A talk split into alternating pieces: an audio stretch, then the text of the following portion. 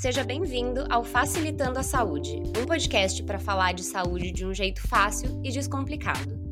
Esse é o primeiro episódio de uma série onde a gente vai falar de saúde indígena. Tá preparado? Então vem comigo que vai ser fácil.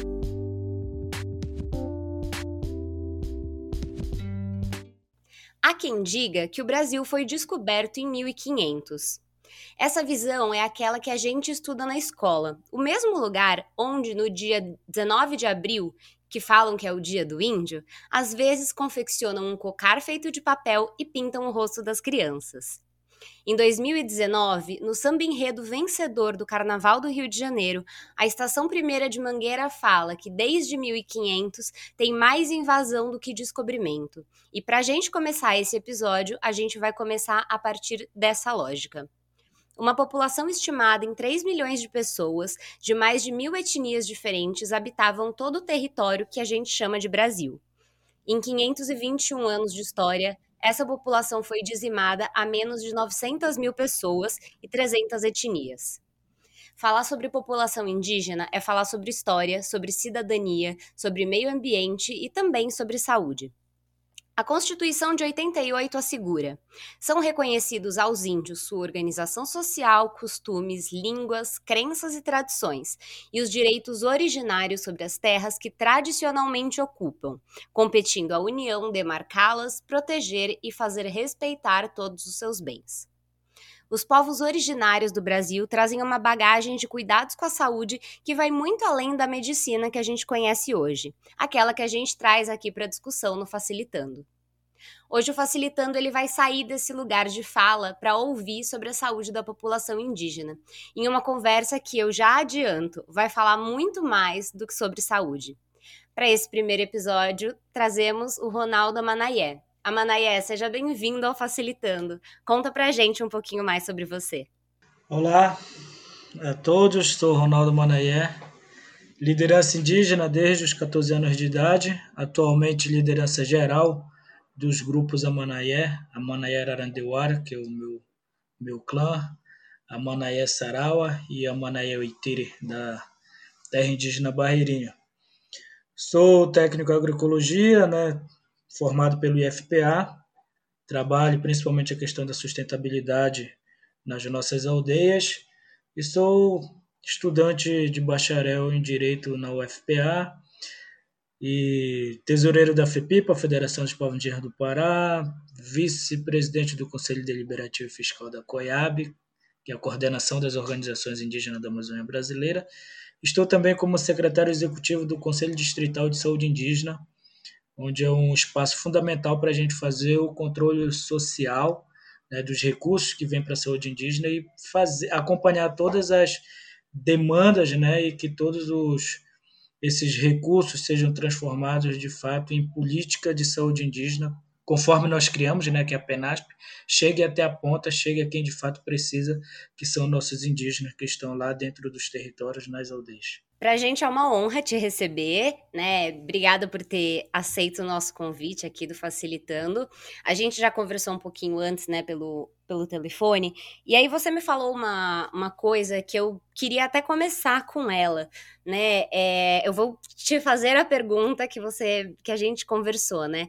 Por que que para a gente falar sobre saúde indígena, antes a gente precisa falar sobre território, sobre meio ambiente, sobre demarcação de terras? Então, para nós, povos indígenas, né, é...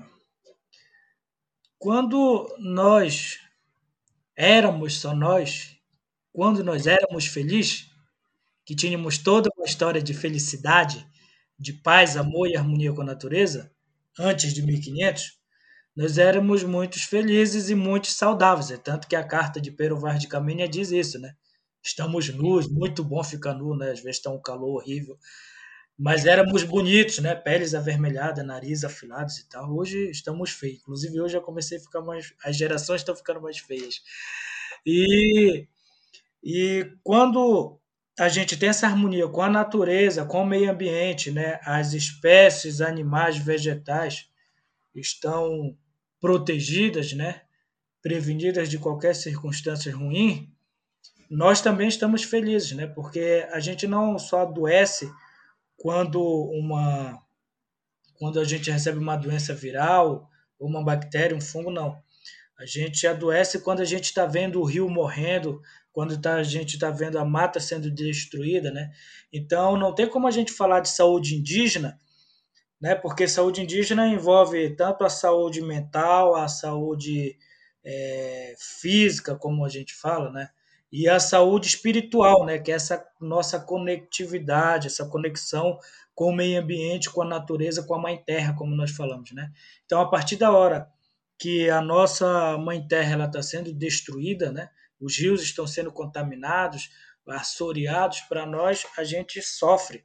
E aí, quando o nosso, principalmente agora, né, falando um pouco do contexto atual, ter o nosso território invadidos por garimpeiros, por madeireiros e uma política desse desgoverno Bolsonaro, né, através do, do ministro de Meio Ambiente, ser proposital, né, desmontou a FUNAI e leva né, o, o, o, os, as pessoas, os invasores, para dentro das nossas terras. Né? Esses invasores eles estão sendo mandados claramente pelo Bolsonaro e pelo Salles. Então, não tem como você discutir bem viver, que é uma das coisas que a gente fala muito, bem viver dos povos indígenas, se o povo indígena está lá enfrentando o madeireiro, está trocando né, tiros e flechas né, com o madeireiro para a gente poder defender o nosso território. A gente está morrendo. Né? Então, são esses fatores, assim, resumidamente. Uhum. E quando você fala do Pará, tem uma questão do garimpo que é tradi assim, tradicional entre muitas aspas, né? Que há muitos anos a gente tem o garimpo, e aí o garimpo tem traz o mercúrio para a água, e aí, enfim, isso é ruim para todo mundo, mas principalmente para vocês que já estão lá vivendo naquele lugar tem décadas, séculos, né? É. Se eu falasse um pouco mais forte, mais, mais pesado, é porque eu me revolto muito, né? Quando aparecem essa. Quando eu começo a falar disso, aí vem várias reflexões e reflexões, né?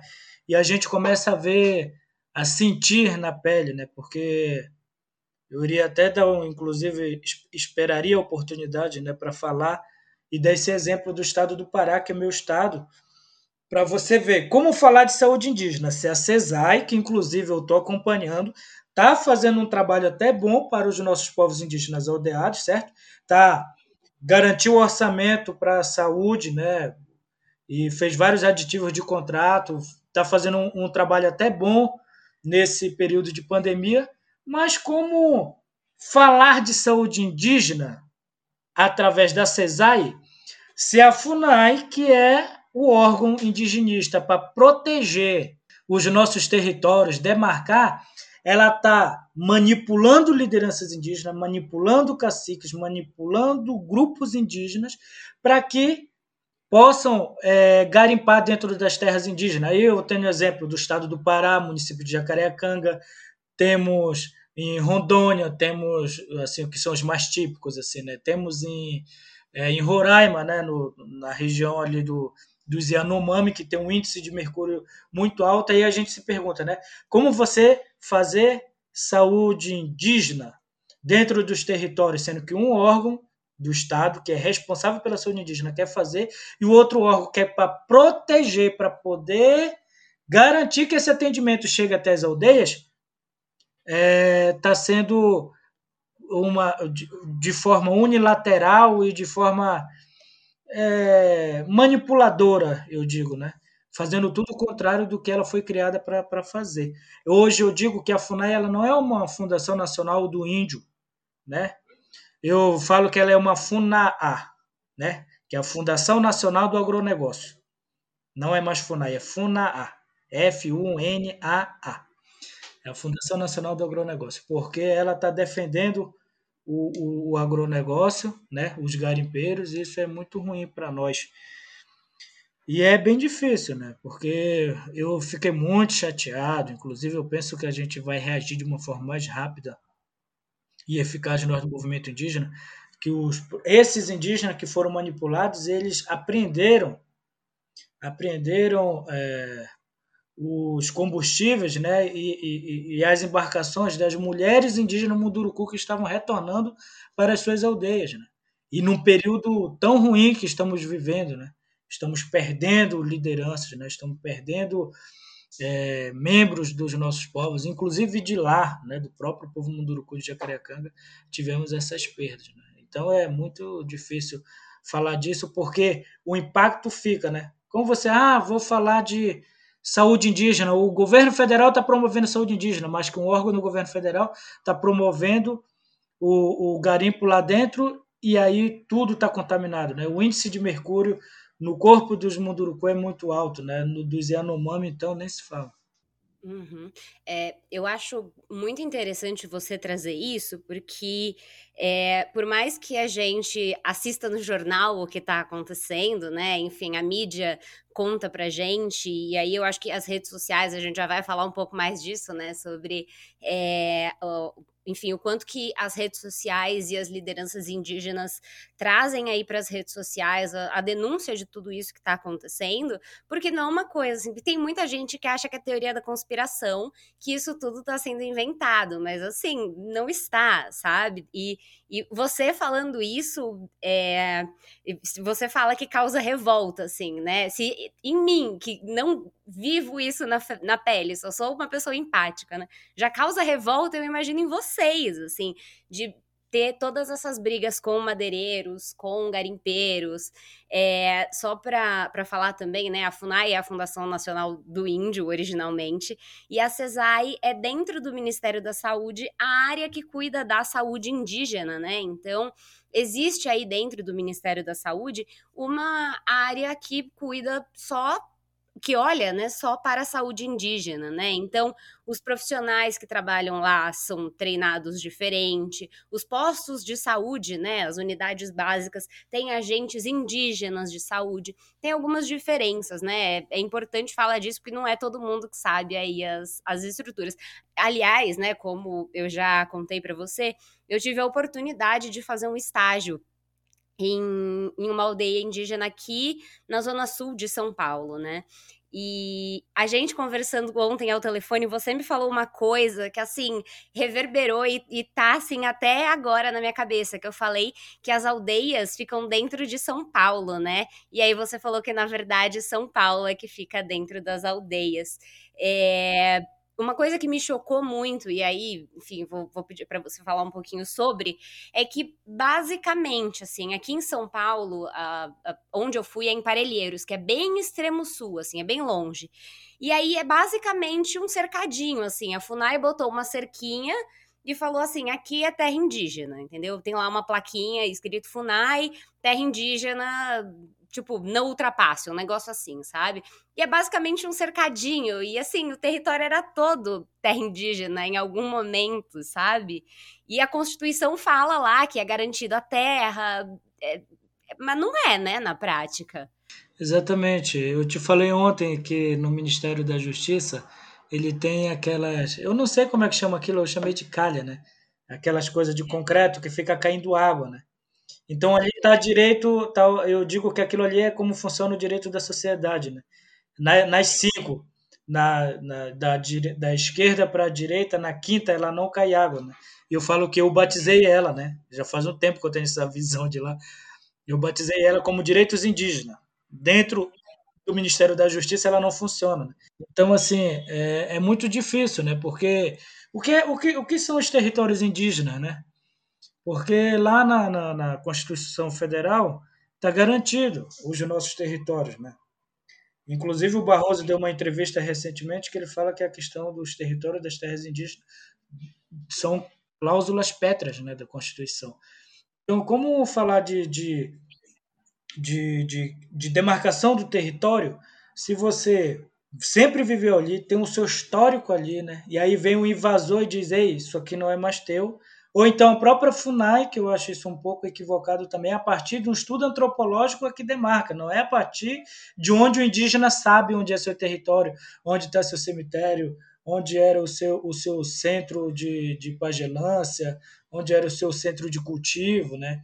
Então é, é muito ruim, né, para esses povos assim que nós éramos nômades, né? Aí o, o cara fala, chegou, né, nesse todo esse processo de colonização, expulsou os indígenas de lá, a gente está se, se atualizando com a lei de vocês, fazendo o processo que nós chamamos de retomada, que é reivindicar o seu território de volta, aí o cara não, não é. Tipo, o desgraçado que chegou invadindo, matando, ele é o dono do território, entendeu? E não quem de fato morreu ou foi expulso do seu território e que sempre viveu ali naquele espaço, né? E o mais, cuidando do mundo. Eu sempre falo que nós indígenas somos os verdadeiros doutores. Porque se você não tem água, se você não tem um, um, um ar puro para você respirar, se você não tem um planeta Terra em equilíbrio, quero ver qual é o filho da puta que vai que vai sobreviver, entendeu? Não vai. Então, por isso que eu falo, nós somos os doutores do, do, os doutores dos doutores somos nós, povos indígenas. Porque sem esses elementos aí não existe vida. E quem faz isso somos nós, entendeu? Eu falo que somos nós ainda aí. Aproveitando o ensejo, eu ainda te falo mais uma coisa. Eu, por exemplo, eu estou na luta há muito tempo. Sempre viajei com meu pai desde criança e tal. Sempre viajei e buscando, né? Como eu lhe falei, eu fui preparado para ser uma liderança Hoje eu estou representando vários povos através das organizações e eu fico na onda assim, chega uma pessoa A, B, C ali, aí fala alguma coisa do povo indígena em defesa do meio ambiente, aí ele já ganha um prêmio, ganha isso, ganha aquilo, ganha recurso, tem uma facilidade para aprovar um projeto, ganha uma grana, não sei o que, que faz com aquilo. O próprio governo federal recebe bilhões de recurso para proteção ambiental e territorial, que você protegendo isso, você vai estar tá fazendo saúde indígena, não chega para nós, entendeu? Aí um é homenageado, é isso, é aquilo, é reconhecido internacionalmente. E nós que estamos fazendo isso aqui, consertando e tentando lutar em prol de nós e do mundo, né? Que proteger o meio ambiente, estamos cuidando de todo mundo. A gente não tem nada, entendeu? E para você fazer um projeto para proteção ambiental e territorial, isso é um absurdo. Eu tento vários projetos, eu consegui, durante toda a minha luta aí, que tem mais de 15 anos de idade, consegui um durante todo esse tempo. Aí vem um que nunca nem plantou uma árvore, ele vai e ganha um monte de coisa e, e sei lá o que, que faz. Então, são várias observações que me deixam ruim eu acho que as pessoas brancas, né, não indígenas, elas tentam ajudar a, a luta indígena, mas elas acabam pegando para elas a luta. E assim, peraí, sabe? Vamos cada um no seu quadrado, assim. Então, se eu quero ajudar na luta indígena, me diz como que eu ajudo, porque eu não vou fazer por vocês, entendeu? É, e, e eu acho que nem é esse o caminho, assim. Então, é, uma grande liderança indígena que eu acompanho há muitos anos e acho uma das pessoas mais incríveis que habitam esse país, que sai esse planeta, é o cacique Raoni. Né, até alguns ambientalistas queriam indicá-lo ao Nobel da Paz de 2020 pela defesa das florestas, pela defesa né, do, do meio ambiente. E aí, em 2019, ele mesmo já, ele já tem uma certa idade, né? Ele já tem seus 80 anos, ele já tem uma idade avançada, viajando o mundo para falar sobre a defesa das terras indígenas. Eu acho isso fantástico, assim. Mas ele é um, né? Ele é uma pessoa que é uma voz muito forte. A gente tem aí o Ailton Krenak, que também tem cada vez mais é, sido uma voz muito forte dentro do, do movimento. Mas quantas vozes vocês têm para falar, para ocupar os lugares, para de fato é, trazer a discussão? É. Eu, eu, você falou assim, forte, né? Eles são fortes, assim, né? No, eu tenho maior respeito, conheço os dois, né? Tenho maior respeito pelo, pelo Raoni, né? Como ele sempre fala, vocês são meus netos e vocês têm que continuar a luta, né? Aí, antes do Raoni, nós tivemos vários outros Raoni, digamos, né? Antes do Ailton, nós tivemos outros vários Ailton, né? Beleza. Aí o cara é indicado ao Prêmio Nobel da Paz. Ninguém liga, as autoridades, né? Ninguém liga era para dizer, olha o histórico desse cara, olha o histórico do povo dele. O prêmio é dele, entendeu? Mas isso não, não, não é feito, né? E assim, os mais fortes mesmo que eu digo, nós lideranças, homens, né, que saímos, somos fortes, sim, com certeza. Mas o mais forte são as nossas mulheres, né? Porque quando a gente sai, que você vê essa caravana, quem tá lá aguentando a ponta lá são as mulheres que estão lá, em defesa do território, em defesa das aldeias, né? Quando fala de mulher assim, eu até me arrepio, porque às vezes a pessoa, ah, os índios estão vindo para cá, um monte de homem, esse e aquilo, eles são fortes. Quem são fortes são as mulheres que estão lá na linha de frente, né? Aqui, a gente vindo para um movimento desse na linha de frente, linha de frente é lá. que estão promovendo saúde, estão promovendo proteção ambiental e territorial dos territórios e, acima de tudo, a conservação e a proteção da cultura, da língua e dos nossos costumes e tradições. Né? São elas. Perfeito. Já que você falou disso, deixa eu te fazer uma pergunta. Qual o papel, então, das mulheres dentro das, das aldeias, né, dos, dos povos, é, em relação à saúde? Nesse caso, como você bem falou no início da apresentação, é, nós temos mais de 300 povos, né? Então, nós temos mulheres e mulheres com várias demandas e concepções de vida né, dentro do seu povo, algumas guardiões da, guardiãs da cultura, né, do artesanato, da medicina tradicional, mas eu quero, quero falar do meu povo, que é a, o qual eu tenho direito e propriedade para falar. É, a mulher, para o Amanaé, povo Amanaé, é muito importante, né? A gente sempre brinca assim tal, que fala assim, ah, os Amané, porque a gente, inclusive, nós somos conhecidos como os bélicos, né? Os Amané por serem bravos e tal. Quase a gente é extinto com esse negócio de ser bravo para defender nosso território, botaram para matar menor, mas nós estamos aqui firmes e fortes e viveremos eternamente. E lutando, continuando, né? E aí, assim, as mulheres, por exemplo, a questão do, do, do, do parto, né? É, as parteiras são as mulheres, né? E principalmente essa questão do artesanato, da cultura, da língua materna, do ensinar o que é ser manaié, é responsabilidade da mulher, né? Então, assim, a mulher ela é muito importante. E o nosso regime, como eu falei, a gente, ah, os, os são bravos e tal, a gente até brinca entre nós, né? Ah, os amaré é bravo, mas, mas é só aqui fora, lá, lá dentro quem manda é a mulher, né? E de fato é, né? O nosso regime é matriarcal. Então, muitas decisões é as mulheres que decidem, olha, tá acontecendo tal coisa, vão lá, e vocês que têm que resolver. Então, isso é muito importante as mulheres, principalmente para a questão da saúde, né? Porque a mulher é mais delicada, o homem ele é ogro. É... Um dos piores seres animais do mundo é o homem, né? Então as mulheres elas têm esse papel fundamental pela delicadeza. É pelo ser mulher, né? Porque para mim falar de mulher é, é, me faltam palavras assim, porque é um ser indescritível e a importância que elas têm para nós quando se trata da medicina tradicional, principalmente do parto, né? Eu, eu sou um cara que eu sou meio, meio polêmico assim.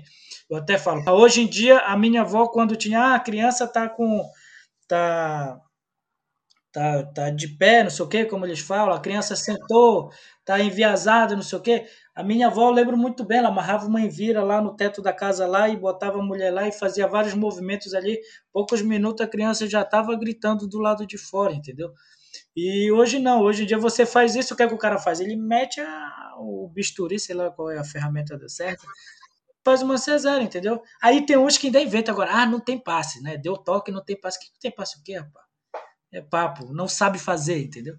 Então, assim, a, e, só que isso aproveito para falar que elas são importantes, principalmente nesse contexto, né, da, da saúde, principalmente, da medicina tradicional, das ervas, da parte do, de, de, de curandeiras, né? Porque, como eu lhe falei, a delicadeza, né? Como curar, como cuidar de uma, do índio que foi explorado pela raia, pelo índio que foi mordido pela cobra. Então, esse é um papel fundamental delas, né? De cuidar das ervas, de ser, né? De proteger as ervas que a gente usa isso. Se for um homem, é esquecido pra caramba, né? Ele molhou a planta hoje, amanhã ele já esqueceu, ela já tá morrendo. A mulher é diferente. E aí é uma coisa que eu estou fazendo um projeto, né? Estou fazendo várias conversas, inclusive a nível do nosso distrito, que quando se vem essa essa que eu chamo de medicina europeia, ela começa a ameaçar essa medicina tradicional, né? Então, assim, é, é uma dificuldade que nós temos. Aí eu já falo de forma geral de alguns povos, né? Ao invés do cara chegar lá e falar. E aí o índio ele é bom para memorizar nomes, né? Aí ele já chega lá, ei, eu tô com uma dor de cabeça que ele não, não chega e vai ao invés dele ir lá na casa da chegar na casa dele, da mulher dele, ei, faz um chazinho para mim que eu tô com uma dor de cabeça, vai tomar banho não. Ele vai lá no posto, e me dá o paracetamol que eu tô com dor de cabeça. E ele quer o paracetamol. E se tu não dá, né, aí e principalmente se o profissional não estiver preparado para fazer aquela conversa, complica ainda mais. É, ah, não, não posso te dar. Falar de uma forma assim mais grotesca vai dizer que tu não dá por quê? O remédio é meu, isso é comprado com o meu recurso, me dá logo o remédio meu. Tu tá aqui para trabalhar para mim, me dá logo, né? E eu sempre oriento, né? Às vezes, eu já vi isso, sabe? Às vezes o índio chegou lá da roça, um calor infernal, quase pegando fogo. Ah, eu tô com uma dor de cabeça. E a técnica já fala logo, ei, tu não quer o paracetamol? Tu não quer uma dipirona? Não é assim, manda o cara ir tomar um banho, relaxar, tomar um chazinho, almoçar. Às vezes o cara nem almoçou, entendeu? Então são várias situações assim que eu vejo que os profissionais em si, eles são alguns, né? A gente não pode generalizar. Eles são ameaça para essa nossa medicina, né?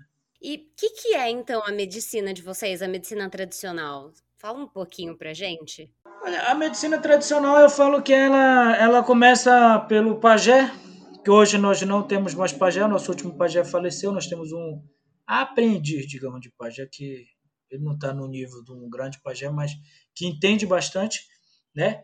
Que ele tem, a gente sabe, né? Muitos não acreditam, mas a gente sabe sim que existe de tanto não acreditarem, tá aí as depressões pegando todo mundo, né?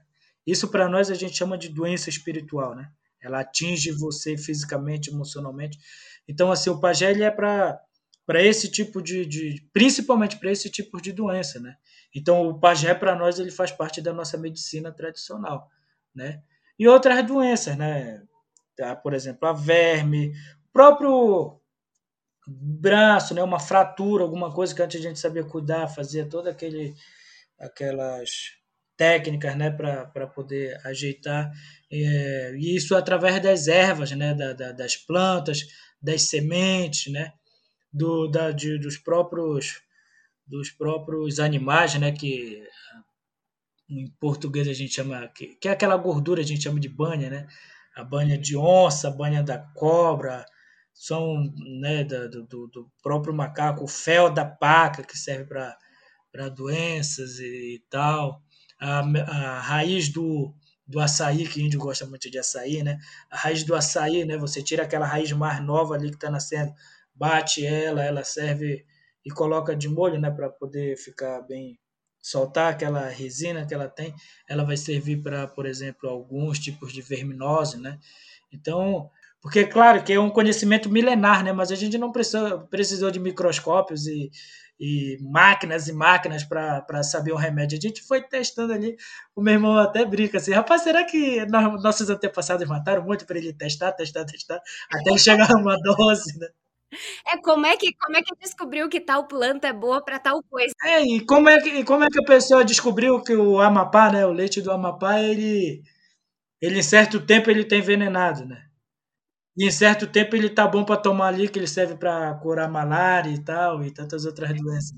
É uma coisa incrível, assim, que.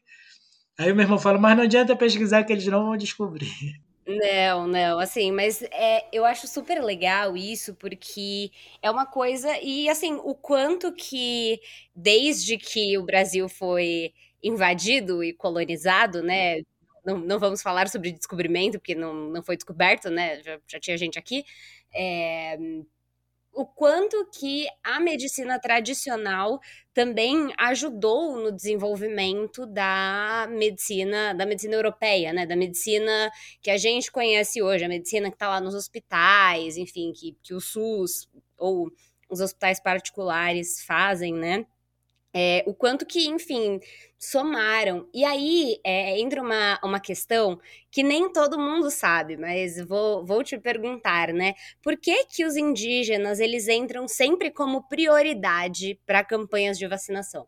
Olha, pelo, pelo conhecimento que eu tenho, antes de fazer essa tua pergunta, é uma coisa, antes de responder a tua pergunta, é uma coisa assim que a gente sempre reflete muito, né? A Amazônia, principalmente, ela é a base também da medicina em termos de matérias-primas, né? E essas matérias-primas foram como descobertas, né? Foram pelos indígenas, né? Então esse contato do branco, ele começou a ver as matérias-primas e começou a estudar e começou a industrializar, né? E isso. E aí hoje isso é esse conhecimento ele é negado para nós, né? A própria aquela que como é que fala? Que deixa dormente assim, que, que a gente aplica. Anestesia. Anestesia foram os indígenas, pá. E aí o cara depois pega aquele, aquilo que a gente faz de uma forma mais tradicional, aí ele pega, manipula aquilo, né? E aí depois ele já bota o um nome, não sei o que, isso e aquilo e tal. E aí o, o, conhecimento do índio não valeu de nada, né? O que vale é o dele que está industrializado. Mas assim, para nós, povos indígenas, nós sempre fomos vulneráveis, né? A doença. Eu sempre falo que no, em 1500 nós morremos muito. Matados, catequizados, escravizados, mas também só de a gente ter o contato a gente já estava morto, só faltava cair, né? Porque os caras chegaram lá todos fedorentos, cebosos, com gripe, né? Com dengue. Isso é uma coisa até interessante, só desculpa te interromper, né? Que vale dizer que o hábito do brasileiro de tomar banho todos os dias é um hábito da cultura indígena, né? Justamente porque os europeus não, não tomavam banho, eles não eram limpinhos. Exatamente, mas, mas no final das contas eles dizem que nós somos os nojentos. É incrível. Revertem, né? eles invertem, na verdade, as coisas. Sim, aí então assim, desde lá a gente a gente como nós fomos sempre fomos vulneráveis a essas doenças, né? Se você for pegar gripe, eu eu acho que está com uns cinco anos que eu, que eu fui que eu tive o primeiro contato assim com indígenas isolados mesmo, né? Ou que eu de, já estão mais hoje são consideradas como de recente contatos, que são o povo Zoé. Então, o povo Zoé, por exemplo, você tá aí, para você, você tá saudável, né? Porque você já tem uma, como é que fala, uma imunidade, né? A nível dessa poluição de São Paulo, a nível dessa poluição de São Paulo, você já tem uma imunidade, uma imunidade adaptada, né? A todas essas contaminações. Mas se você for do jeito que você está aí, você sair daí, pegar um avião, ir para um território indígena, e, e, e ter contato com os indígenas isolados, quando você sai de lá, horas depois vai ter indígena acamado, vai ter indígena morrendo, entendeu? Isso é assim, né? Nós, nós fomos lá e tinha uma mulher que ela tinha pegado resfriado, mas eu percebi isso, eu percebi. Que o, o médico lá, né, uma loira lá e tal, o médico, não, dá para ir, não sei o que e tal. Mas se ele fosse agir profissionalmente, ele não teria deixado, mas por a mulher ser de Brasília e tal, ele deixou ela ir. Quando a gente saiu do Povo Zoé, umas uma hora da tarde, quando foi à noite, a gente recebeu a informação que todos eles estavam gripados. Para você ver como é, né? Então, considerando isso, né, essa questão da, da, da dessa variedade que nós temos de, de, de imunidade, né, de povo para povo, inclusive, não é que todos os índios são, são fracos para gripe.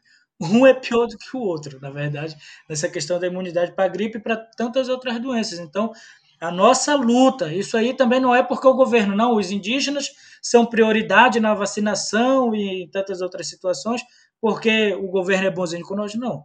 Isso é resultado de muita luta, né? Junto à FUNAI, quando prestava, na época de, do, da própria FUNASA, né, que a gente foi falando, a gente tem que ser prioridade, né, considerando qualquer situação de epidemia e agora de pandemia. Né? Nós somos se for falar de, de etnias, de grupos sociais do mundo, quem mais sofreu com epidemias fomos nós. E isso já são 520 anos. Né? Então, por esses fatores, é, nós exigimos, na verdade, porque se pedir a gente não, não é recebido nada. Nós exigimos que nós continuamos sendo prioridade né, nesses processos aí da, da saúde. Inclusive agora na, no começo da pandemia, né, no ano passado, teve muito essa discussão de, de deixar as aldeias fechadas para, né, fechadas entre aspas, assim, de, de evitar a circulação de, de fora da aldeia para dentro da aldeia, justamente porque as pessoas poderiam trazer a, a Covid, né? E também cheguei a ver, né, como você falou, são mais de 300 etnias, né? Não dá para generalizar. Isso até a gente conversou pelo telefone, né? Não dá para a gente falar, ah, indígena, tudo igual. Não, não é tudo igual, né? Primeiro que nenhum ser humano é igual ao outro ser humano. São etnias diferentes, enfim, costumes, crenças, cultura, tudo diferente. Mas eu achei bem interessante que algum, algumas aldeias separaram, de fato, fizeram uma quarentena com as pessoas aí, possíveis casos de Covid, né? E, e infelizmente foram também muitas perdas pela Covid na comunidade indígena, né? Sim, nós tivemos várias perdas, né? É muito difícil, inclusive, de falar disso, né? Tem um cara assim que tenho o maior respeito por ele. Cara assim que eu, além do meu, eu sempre digo, meu pai é o primeiro, né? Meu pai é cacique também. ele é o primeiro a me inspirar como liderança, né? Mas eu tenho tantos outros, né? Dentre eles o Paulinho Paiacan. Acho que você ouviu falar já dele. Faleceu de Covid, né? Então, assim, realmente, através da, da CESAI, né? Ela é, é incrível, né? Como é. A CESAI fez o, o, o plano de contingência para as aldeias, né? E nós, conselheiros de lideranças, ajudamos muito a garantir esse isolamento social e buscar apoio das organizações né, indígenas, dos parceiros, para conseguir manter o povo isolado, né? Porque tem muitos povos que eles precisam, já são dependentes do mercado do branco, né? Então ele precisa na cidade comprar alguns ingredientes e tal. E assim, aí eu volto a dizer como é, as coisas são contraditórias. A CESAI tentando fazer esse trabalho, que inclusive eu acompanhei, digo que foi muito bom, importante, por outro lado, a FUNAI vai baixa uma, não lembro exatamente se foi uma portaria, se foi um decreto, falando disso também, tipo, o povo tem que ser isolado, as atividades dentro das aldeias estão suspensas, mas dentro da aldeia, né, dentro do território, ela estava articulando, aldeia é uma coisa, território é outra, né? Dentro dos territórios ela estava articulando junto com os madeireiros e com os garimpeiros para invadir, né? E tivemos alguns casos de de madeireiros que contaminaram o, é, alguns grupos indígenas, garimpeiros também, né? Até uma determinada fala de deixar passar a boiada, né, enquanto estava tendo a, a crise da Covid. Exatamente, passou a boiada, os garimpeiros, madeireiros, né? Então é, é, é, bem, é bem difícil, né? Nós tivemos várias perdas, algumas aldeias, a minha aldeia fica a 37 quilômetros da cidade, graças a Deus não tivemos nenhum, nenhum caso, na verdade, nem suspeito, né? O único caso que nós tivemos até agora, mas assim, porque o isolamento é severo, né? Inclusive nós falamos para os indígenas lá, quem tentar sair daí, teve uns dois, né, que gostam de tomar uma zinha fora, saíram, e aí a gente pegou eles e falou, meu irmão, é o seguinte, agora se tu sair de novo, tu vai ter consequência na costela, né, que é a flecha e a bordona, porque não pode. É, tem que falar sério.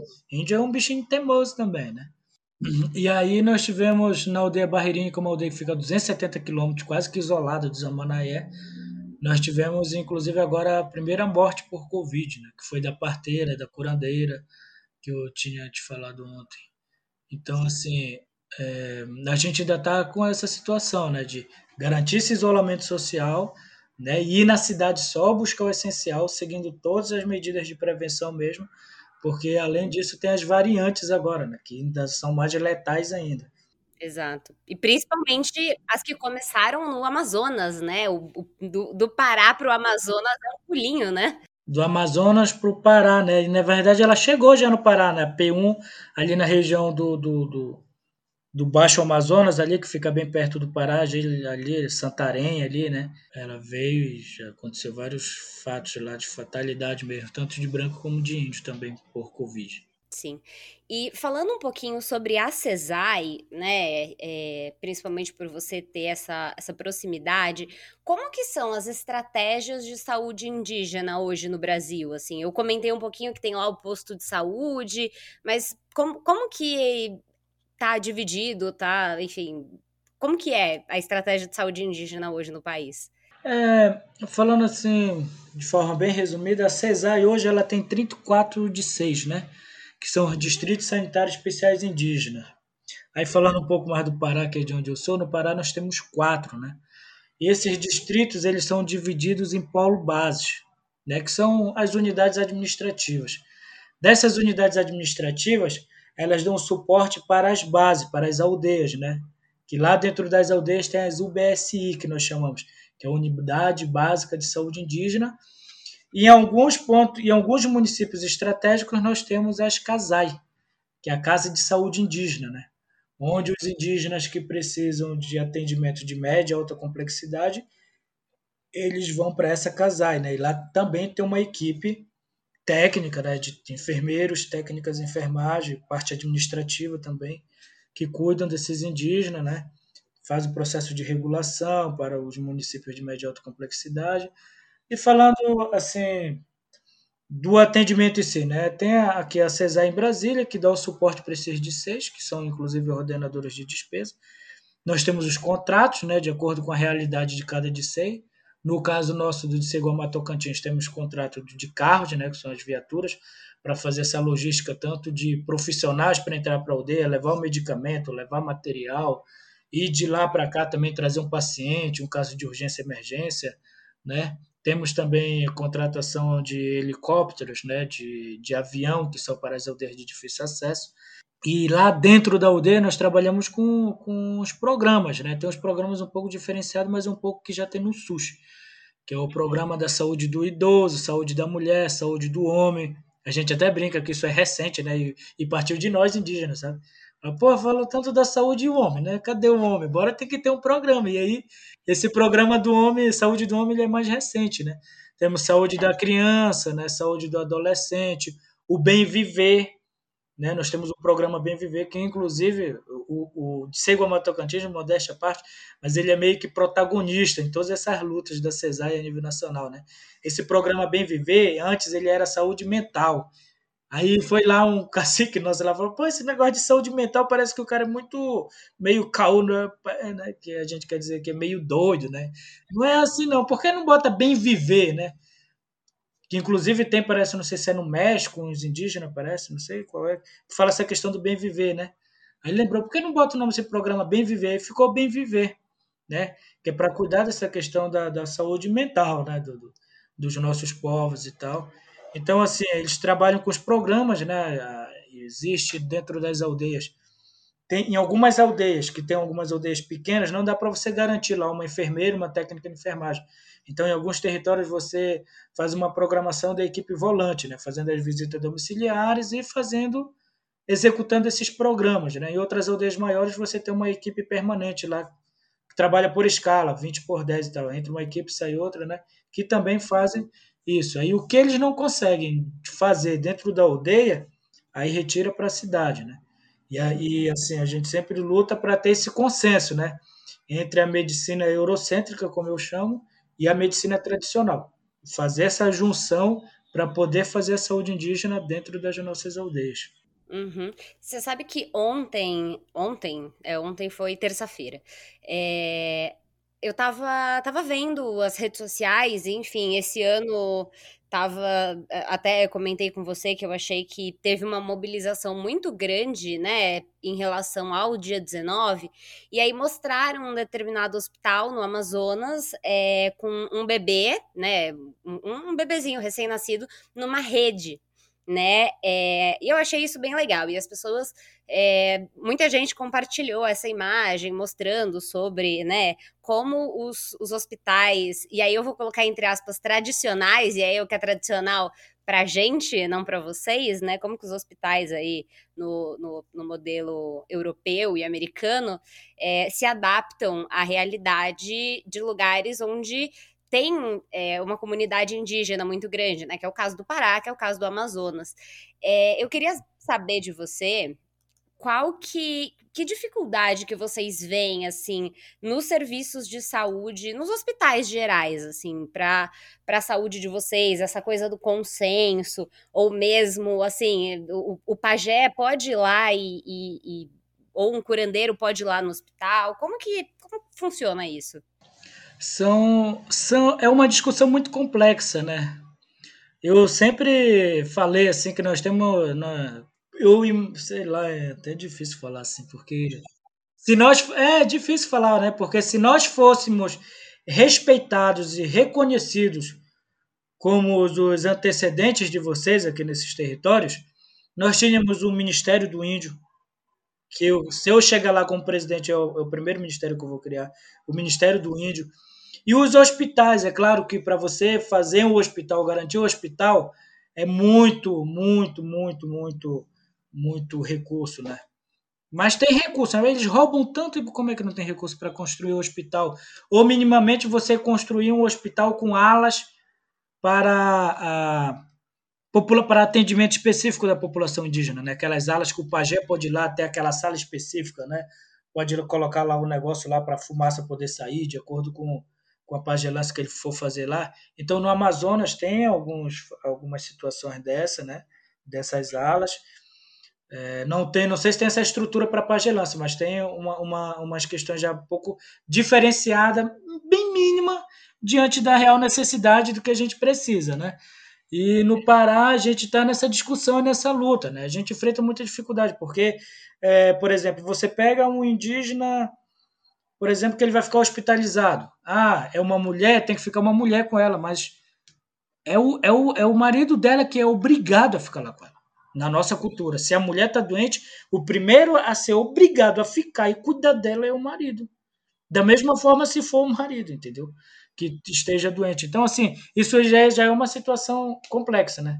Porque não, não pode, tem que ser uma mulher que está hospitalizada, tem que ser uh, uma mulher que esteja acompanhando também. Então, assim, a dificuldade é muito grande, porque eles não respeitam nós como diferente, né? Quando a gente chega no hospital, eles querem que nós nos encaixamos dentro daquele padrão e respeite aquele padrão, né? Mas não respeitam os verdadeiros, os verdadeiros brasileiros somos nós, né?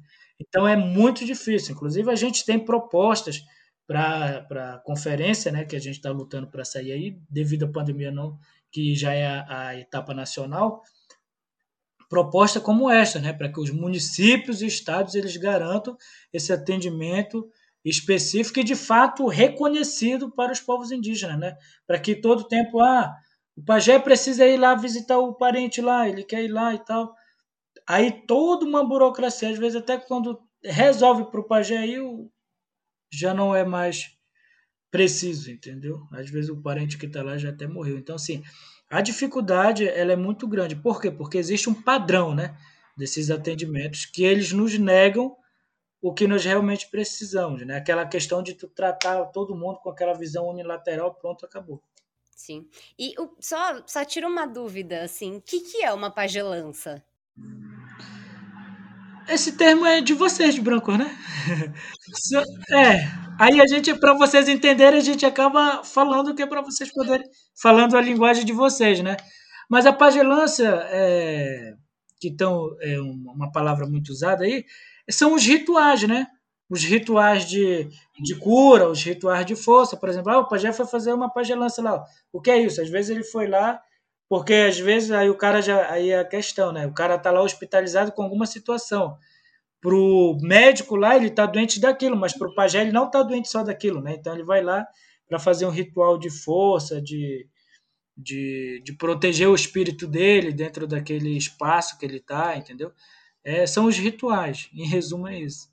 E aí a gente deu o nome de pagelança. Agora, agora faz sentido. Olha só que coisa feia.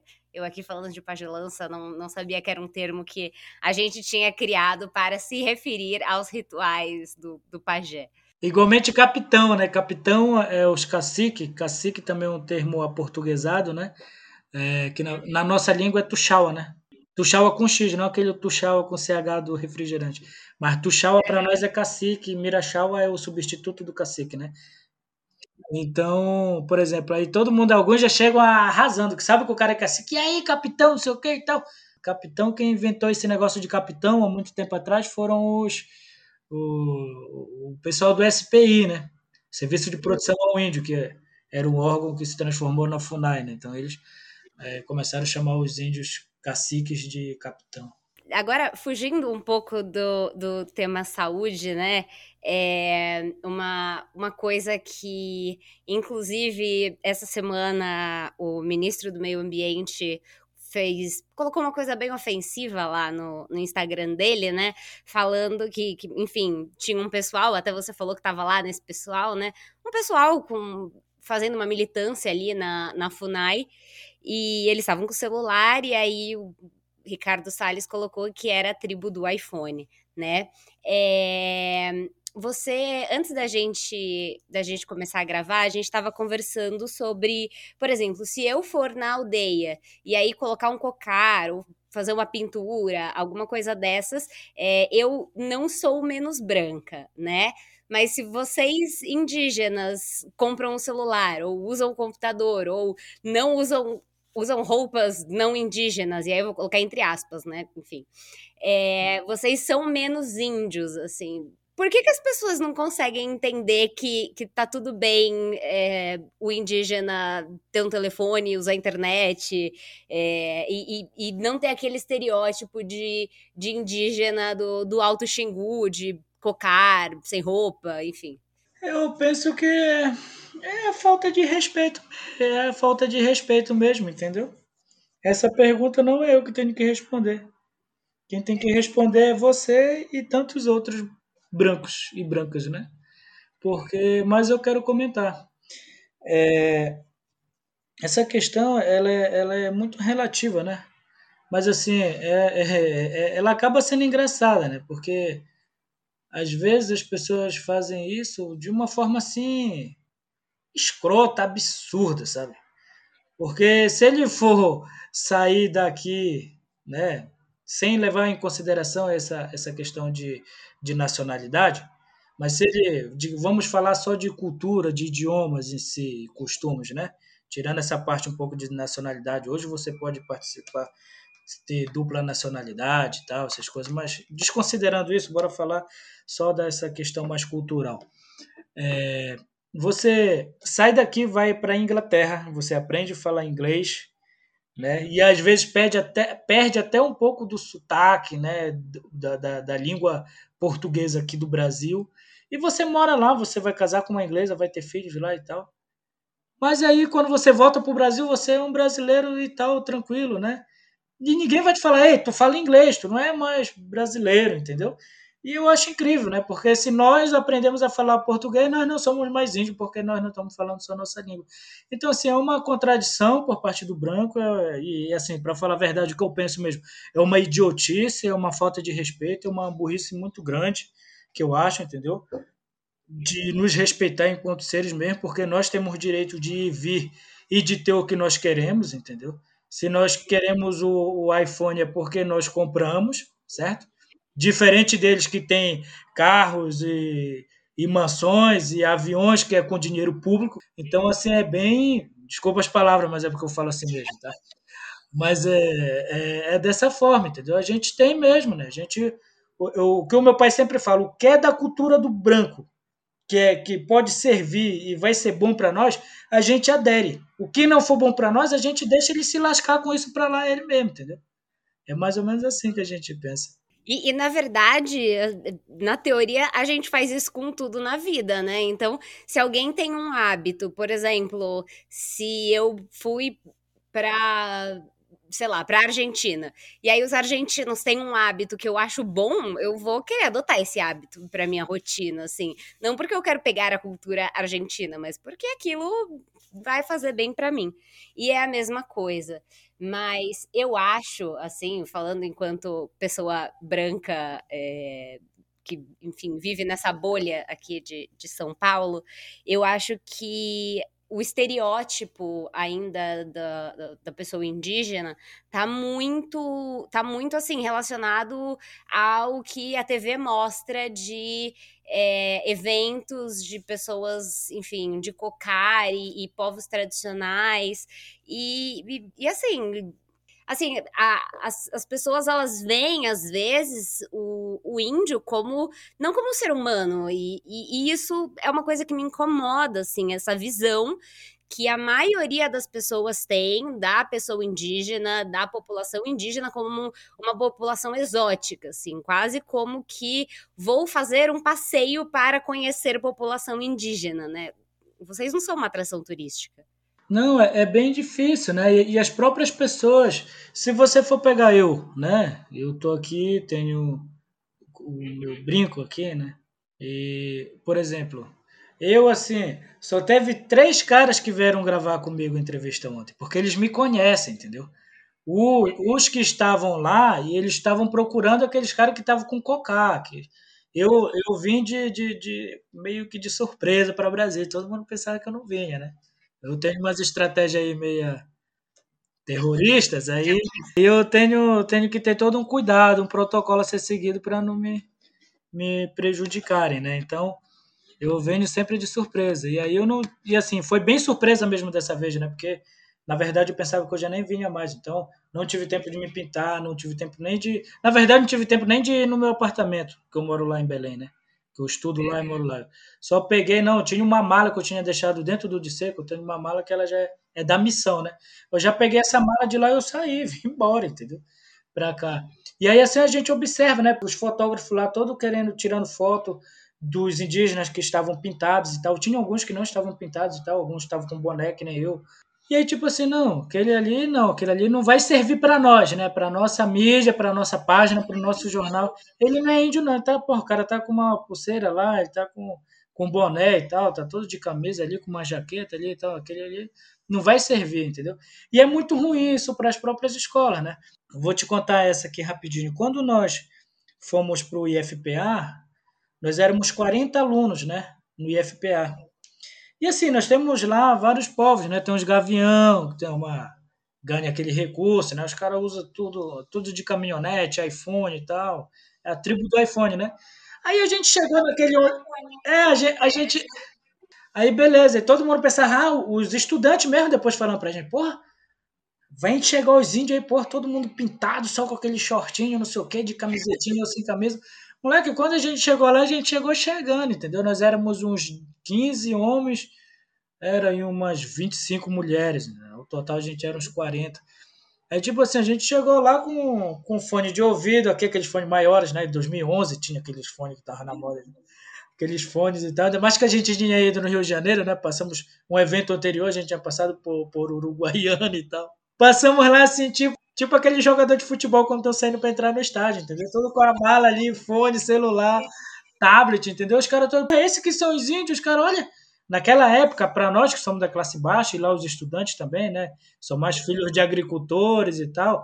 Tipo, são pessoas mais carentes, né? Tipo, todos nós, acho que de, dos 40, nós tínhamos uns oito indígenas só que não tinham o, o, o, o, celular digital, entendeu? Então, assim, os outros lá, a maioria era aquele celularzinho com teclado. Pô, assim, tudo com celular digital aí.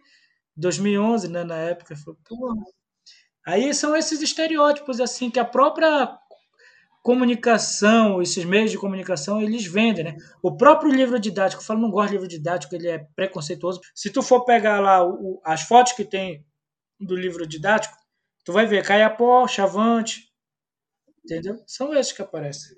Porque aquele índio que tá pintado, né, tá com cocá.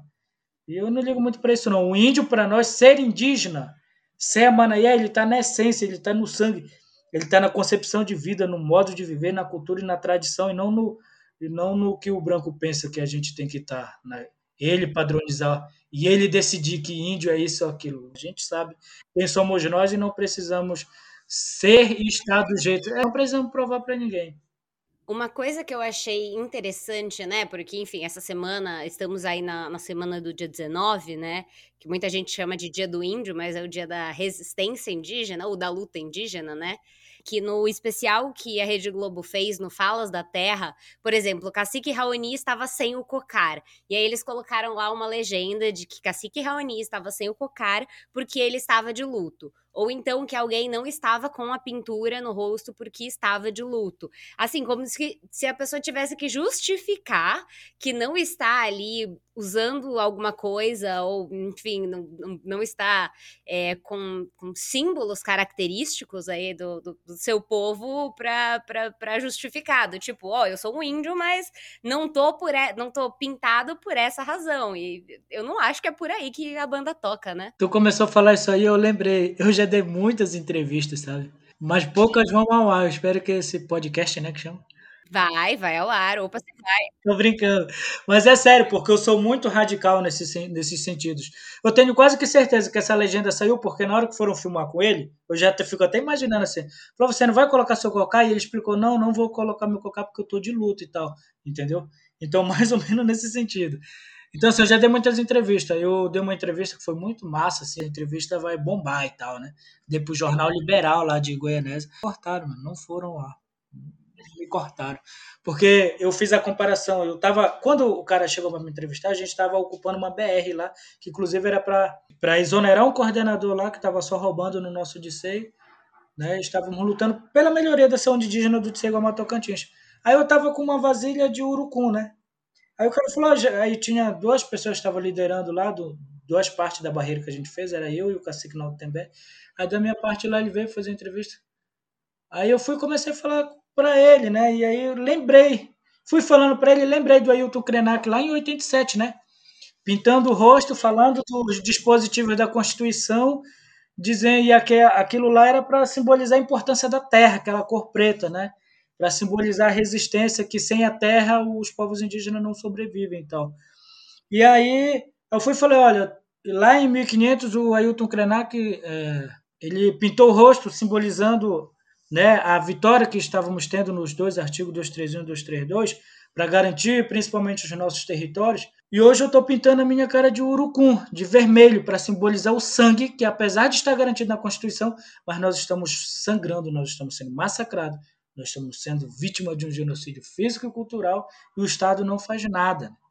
Então hoje nós sangramos. É por isso que eu estou pintando meu rosto de vermelho para simbolizar o sangue derramado de várias lideranças, caciques e tantos grupos também que estão sendo mortos aí por defender seus territórios. Enfim, não foi pro ar. Não vai. O preconceito é a desgraça. Pois é. E para a gente finalizar aqui também, tá, tá maravilhoso conversar com você, ficaria mais horas conversando aqui. É, o que, que você acha que, né, vivendo aí no Brasil em 2021, é, plena pandemia, o que que a gente, é, pessoas, as pessoas que leem o livro didático, né? O que que a gente tem? Quais são os principais aprendizados que a gente precisa ter com vocês, pessoas indígenas? Que, que você acha que é a coisa assim mais importante que a gente precisa aprender com vocês? Eu penso que antes de vocês aprender conosco, vocês têm que aprender a nos conhecer. Porque a partir da hora que vocês aprenderem a nos conhecer, que vocês saberem a nossa realidade e a importância que nós temos para o mundo, vocês vão nos respeitar. E a partir da hora que vocês nos respeitarem, vocês vão aderir às nossas causas, entendeu? Que é a defesa do nosso território, da nossa língua, da nossa cultura, da nossa tradição, da nossa ancestralidade, né? Porque hoje nós temos vários indígenas, né, que estão estudando, temos indígenas jornalistas, indígenas escritores, indígenas atores, atrizes, né? Então, isso é, ah, indígenas artistas aí, cantores, cantoras, é, esses indígenas estão usando é, esses espaços para fazer resistência, né? para buscar o respeito e a dignidade do ser indígena no Brasil. E assim, hoje está muito mais fácil. Né? Então, eu, eu penso que as pessoas que quiserem, de fato, tem a questão do interesse, tiver interesse em saber o que é ser indígena, o que é a causa indígena, eles têm que fazer igual você. Não chegar lá e pesquisar no Google ali, ou então chamar um especialista lá da universidade do ninguém sabe nada e achar que aquele cara ele tem autonomia, né? E ele tem conhecimento para falar sobre nós, porque ele publicou um artigo A, um artigo B, ele visitou a aldeia A, visitou a aldeia B, morou tantos anos na aldeia, não sei o quê. Meu irmão, tu nasceu ontem, passou um mês no Xingu, isso não existe, né? Assim, a gente hoje temos redes sociais. Hoje você quer encontrar um indígena na rede social, cara, se tu tiver interesse, vai lá, conversa com o cara. Ah, eu vi aquele índio, ele tem uma opinião sobre isso, né? Ah, bora ouvir aquele outro índio ali, porque hoje em dia muitos indígenas estão perdendo a essência de ser indígena, né? Hoje nós temos indígena garimpeiro, indígena é garimpeiro, não sou contra o índio garimpeiro, não é questão de ser contra, é questão do impacto que vai acontecer. A questão não é o garimpo em é o impacto né? ambiental e cultural né? que vai atingir diretamente os nossos povos. Então, é a questão do interesse mesmo. É, eu acho que em uma, em uma era de, de informação, né, a gente vive, nunca foi tão fácil obter informações como, como é hoje, né? Mas vá atrás do conhecimento direto da fonte né? É, estudos sobre, sobre população indígena tem muitos, mas é, procure lideranças, né? É, a própria Sônia Guajajara, que está bem atuante na política, né?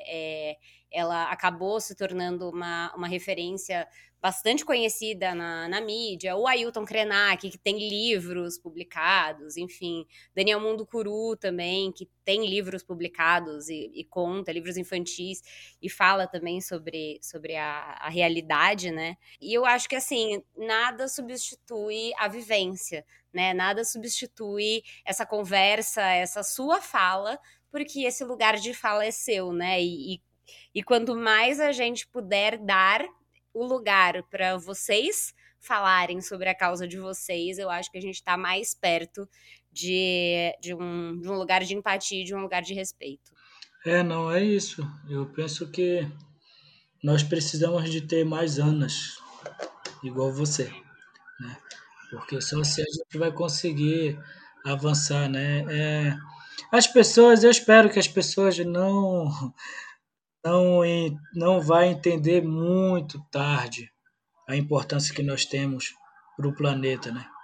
Eu espero que tão logo isso seja feito e que as escolas, os colégios, as universidades, tanto públicas como privadas, elas possam estar levando a causa indígena para dentro das para dentro desses espaços de ensino, não só para não só para dizer ah tem índio no Brasil, mas sim para dizer a importância que que, que tem, né? E a importância que precisa, né? Que é proteger nós, proteger nossos territórios. Dói muito, sabe? A gente, eu nem te falei, né? Eu, eu tô ameaçado e tal, já tem um bom tempo já. Eu sou uma das principais lideranças que luta pelo nosso território, né? É, lutando por grandes fazendeiros. Hoje eu sempre digo, né? Hoje eu estou conversando contigo nessa entrevista aqui. Amanhã tu pode receber a informação, olha, o Ronaldo Manaé foi fuzilado, o Ronaldo Manaé morreu. Tanto eu como tantas outras lideranças, né? Mas é aquele negócio, a gente está pronto, sabe? Eu sou um cara que eu vivo pronto. Meu irmão fala, não fala assim, mas eu falo, eu vivo pronto a todos os momentos que for para morrer, eu vou morrer. Mas mais pronto eu tô para continuar essa luta em prol dos nossos povos. Eu ainda digo mais. Eu sempre brinco, mas falando a verdade, eu sou como um muro. A pessoa, o, o agronegócio, seja qual for, para ele vir, ele tem que vir com força para quebrar. Porque se ele bater e não te vir com força suficiente para quebrar, ele vai sair bem quebrado, né? Então, é, a gente vive aí em momentos de Hoje eu estou vivo, amanhã eu não sei se a minha família vai me ver sorrir. É mais ou menos assim a nossa vida de liderança, né? Eu espero que, que nada de ruim aconteça e que você siga aí lutando e, e, e como uma liderança, não só para o seu povo, mas, enfim, uma liderança para os povos indígenas no país. É, Manéia, muito obrigada, nem, nem tenho como agradecer sua presença, sua fala, nossa conversa. É, em nome do Facilitando, eu te agradeço muito. E se você quiser falar mais alguma coisa aí para encerrar a sua fala, o espaço é seu. Eu quero agradecer, né? Você, Gabi, a gente está lutando, a gente está sofrendo, mas ao mesmo tempo a gente está cantando, a gente está agradecendo a Tupã, né, que é Deus, agradecendo a nossa floresta, o nosso planeta. Isso é o que eu acho mais. Eu sou fã de mim mesmo, eu sou fã do meu povo, sou fã das culturas indígenas, sabe? com tudo que acontece conosco, assim, né? Mas eu ainda digo porque são 500 anos, né? 500 anos de muita resistência e que não foram só mortes através da, da, da bala, né? Da munição, não foram mortes de doenças, né? Considerando a nossa imunidade que é diferenciada e tal, doenças que nós nunca sabíamos que existia, né? Então são várias situações assim. Eu agradeço muito. Eu tinha umas programações, né, assim, mas eu resolvi cancelar algumas.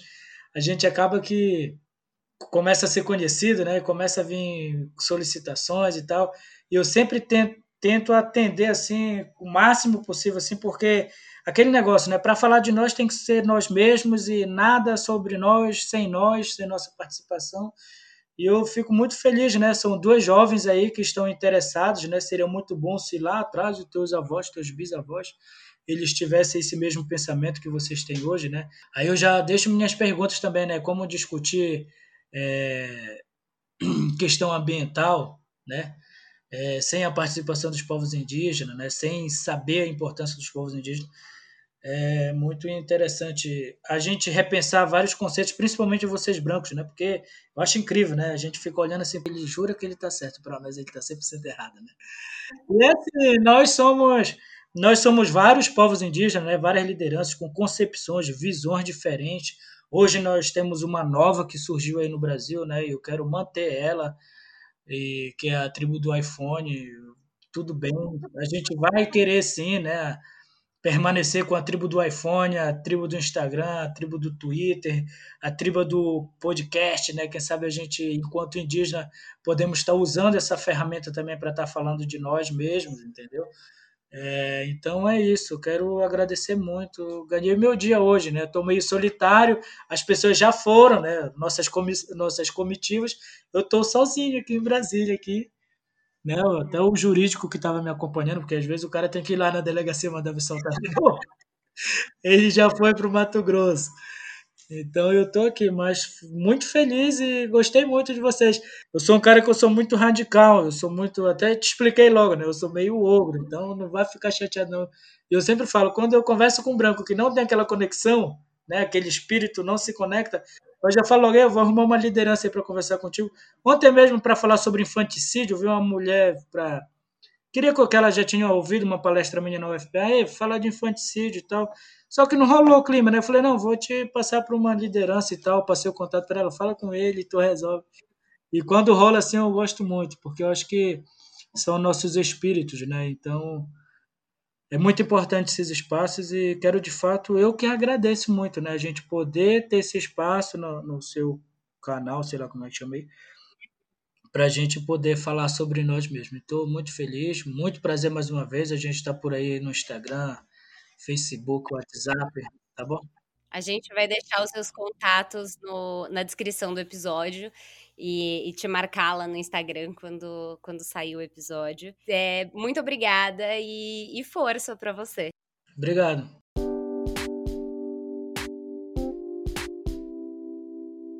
Esse foi mais um episódio do Facilitando a Saúde.